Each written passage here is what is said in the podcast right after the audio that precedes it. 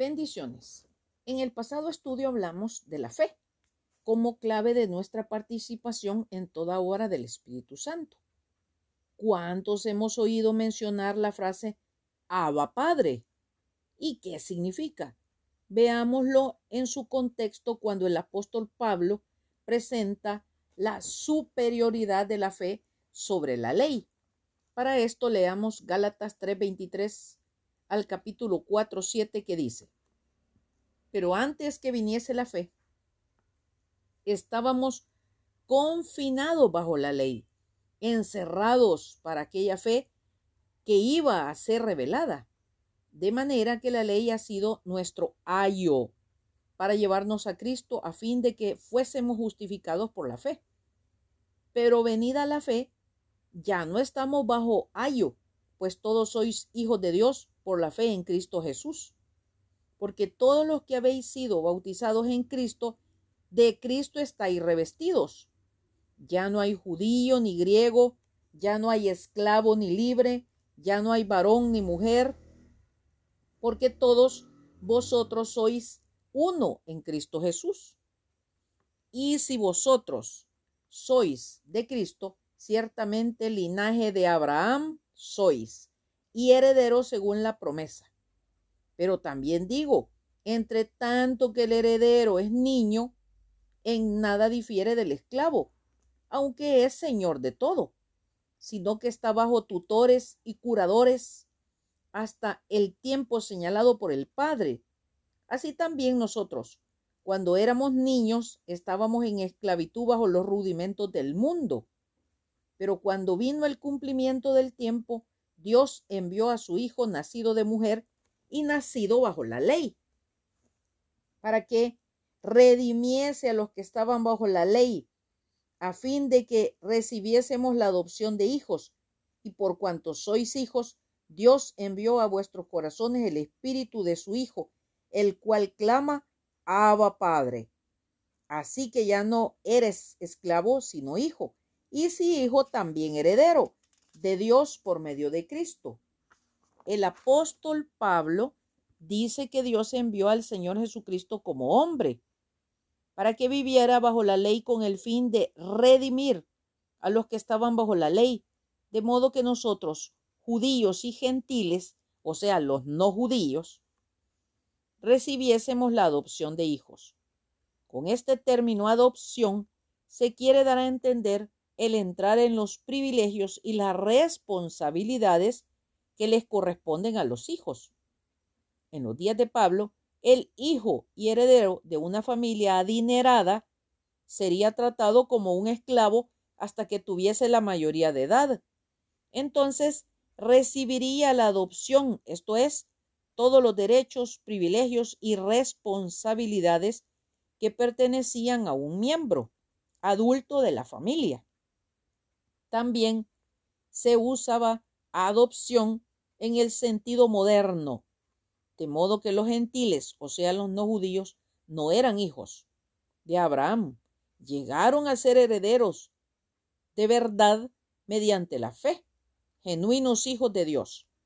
El Señor Jesucristo murió no solo para salvarnos del fuego del infierno, sino para hacer posible que recibiésemos todas las bendiciones que corresponden a un miembro de la familia de Dios. Es común escuchar que todos somos hijos de Dios. Veamos qué nos dice al respecto Juan 1.12. Mas a todos los que le recibieron, a los que creen en su nombre, les dio potestad de ser hechos hijos de Dios. Y Efesios 2.19 dice, Así que ya no sois extranjeros ni advenedizos, sino conciudadanos de los santos y miembros de la familia de Dios. Luego, por el hecho de que ustedes son hijos y porque todas las bendiciones prometidas que corresponden a los hijos ahora le pertenecen a Dios, ha enviado al Espíritu de su Hijo a sus corazones, el que clama, Abba Padre. Aquí conviene hacer un paréntesis para citar los versículos en que se menciona Abba Padre. Primero, en Marcos 14, 36, que dice, y decía, Abba Padre, todas las cosas son posibles para ti. Aparta de mí esta copa, mas no lo que yo quiero, sino lo que tú. Segundo, en Romanos 8, 15 y 16, que dice, pues no habéis recibido el espíritu de esclavitud para estar otra vez en temor, sino que habéis recibido el espíritu de adopción, por el cual clamamos, Abba Padre. El espíritu mismo da testimonio a nuestro espíritu de que somos hijos de Dios. Y el tercero, en Gálatas 4, 6 y 7, que dice, y por cuanto sois hijos, Dios envió a vuestros corazones el espíritu de su Hijo, el cual clama, Abba Padre. Así que ya no eres esclavo, sino hijo, y si hijo, también heredero de Dios por medio de Cristo. Solo estos tres versículos hay que lo mencionen, y solamente en el Nuevo Testamento. Este vocablo pertenece a la lengua aramea, cuyo significado es padre o papá. Pasa a un trato respetuoso y familiar, pero no significa papito, como pronunciado por un niño pequeño, sino padre, papá, pronunciado por un adulto. El reputado biblista judío alemán Joaquín Jeremías investigó detenidamente el uso de esta expresión y en uno de sus escritos afirmó que era un raro caso vocativo del hebreo o del arameo, que se deriva del balbuceo de los bebés, papi o papito. Años después, el mismo Jeremías rectificó su hipótesis. Ahora Jeremías dice que sí es cierto que Jesús hace algo nuevo e inaudito al dirigirse a Dios con sencillez, cariño y seguridad, pero no balbuceando palabras de niño en arameo, lo cual quiere decir que Jesús está expresando confianza y obediencia en su relación con su Padre. Es de admirar al biblista Jeremías por su entereza de carácter para rectificar su error ante la comunidad internacional.